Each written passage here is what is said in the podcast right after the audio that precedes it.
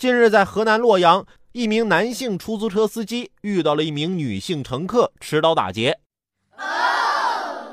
司机称啊，这名女子从包里拿出了一个岳云鹏的面具戴上，问他好玩不？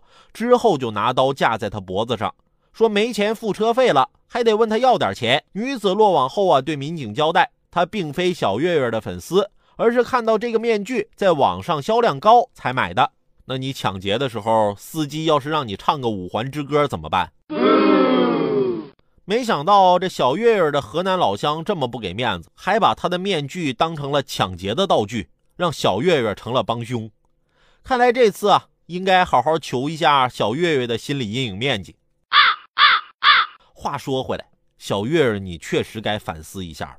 我觉得这个女子之所以买这个面具，可能是因为仿照你的脸盘做的面具它比较大，遮的比较严实，所以她才买的。